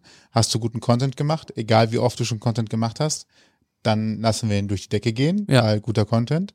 Und wenn nicht, dann versandet der halt auch. Und der Ansatz ist doch eigentlich auch in Ordnung. Also Das- man muss ja ohnehin, also eine Sache muss man ja sagen, äh, also man kann sich jetzt die Frage stellen, was besser war, in den 90er Jahren komplett von der Industrie abhängig zu sein, die dich in irgendwelche TV-Shows bringt oder eben auch nicht. Und wenn du da irgendwie mit dich mit der falschen Person angelegt hast, die irgendwie in allen Bereichen irgendwie der Chef war, und das kann man in dem Fall ohne zu gendern sagen, dann hast du da keinen Schritt nach vorne gemacht. Und Social Media und gerade TikTok gibt einem ja die Möglichkeit zu sagen, pass mal auf, ey, du, deine Zielgruppe sind irgendwie acht Milliarden Leute. Ja gut, was weiß ich, ne, das stimmt nicht, eine halbe Milliarde oder so, oder ne, ne? Aber ja, krass. Und man muss gleichzeitig sagen, das finde ich ist auch festzustellen, dass man von Facebook über Instagram zu TikTok sagen kann, dass die Leute, die man erreicht, die dann wiederum zu Live-Shows gehen, von, von Plattform zu Plattform immer weniger wurden. Am Anfang war das bei Facebook eine super krasse Range. Also da hatte man dann noch Veranstaltungen gemacht, die man geteilt hat und dann haben da irgendwie 150 auf Zusagen äh, oder auf äh, interessiert geklickt und 40 auf Zusagen. Das war dann schon relativ cool. und dann wurde es geteilt bei anderen Leuten, die Freunde von denen sind, die vielleicht gedrückt haben oder zugesagt Genau, haben. so. Und dann kamen 40 oder 50 Leute von denen tatsächlich zu der Veranstaltung.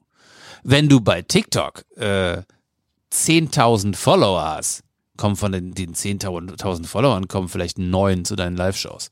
Also du brauchst bei TikTok, das ist mein Gefühl und auch so habe ich mir von einigen Leuten bestätigen lassen, du brauchst da schon deine 50, 60.000 äh, Follower, damit sich das einigermaßen in deinen Live-Shows äh, abbildet. Es ist dafür da, um die Bekanntheit zu steigern, um mal ein bisschen Marketing an der Stelle zu machen. Ich glaube, dafür hilft es, um Sichtbarkeit zu erzeugen. Und dann haben die Ideal, im Idealfall irgendwann Interesse selber nachzugucken, wann kriege ich Karte, zum Beispiel auf deiner Homepage unter Schöner, schöner Übergang. www.quichotte.net. so. So ist es. Und Ansonsten Google ist dein Freund. Ja, und vielen Dank für eure Werbung. Das ist, äh, wer, genau, und wer dich auch weiterhin unterstützen möchte, kauft am besten. Ja, kauf Ne? oder Also- bei Spotify an oder wo auch immer. Es ist auch egal, Ja. muss ich auch nicht kaufen. Das geht schon, aber ich bin ja. ein Buch kann man kaufen oder CDs. Sind auch im Verkauf eigentlich noch besser unterstützend, weil bei Spotify braucht man ja 13 Millionen ähm, Abspielungen, um allerdings 5 sehr Euro zu verdienen oder sowas. Also jetzt mal übertrieben gesagt, keine Nee, Ahnung. du hast vollkommen recht, es ist wahrscheinlich sogar genauso. äh, ja, ich habe also mit bei Spotify, das ist schon lächerlich. Äh, aber da kann man es zumindest hören, wenn man Ja. einen Account hat. Und deswegen, also und wenn man es möchte, kann man das natürlich auch äh, kaufen bei irgendwie. Äh, ich glaube, es gibt's bei Apple Music und äh, iTunes und so kann man dieses Album anhören und kaufen. Und man kann sich die CD ganz, ganz oldschool bei mir bestellen, indem man mich einfach über Finde ich voll gut. schreibt oder über Social Media. Und wenn einer bestellen möchte oder eine, dann freue ich mich äh, wie Bolle, schickt die zu, persönlich nach Hause mit Signatur und allem drum und dran. So ist es ja. Und ihr wisst Bescheid, am schönsten ist eh immer noch das Live-Erlebnis, das können wir schon mal unterschreiben. Ne? Und wo ihr Karten und so weiter kriegt, wisst ihr ja jetzt. Also, Falls euch diese Folge gefallen hat und ihr mehr hören wollt, dann findet ihr uns bei allen bekannten Streamingdiensten und überall da, wo es Podcasts gibt. genau. Und wir freuen uns, wenn ihr uns abonniert. Das ist kostenlos und außerdem seht ihr dann auch die neueste Folge immer gleich in eurem Feed. Und außerdem verpasst ihr weiterhin keine Folgen mehr.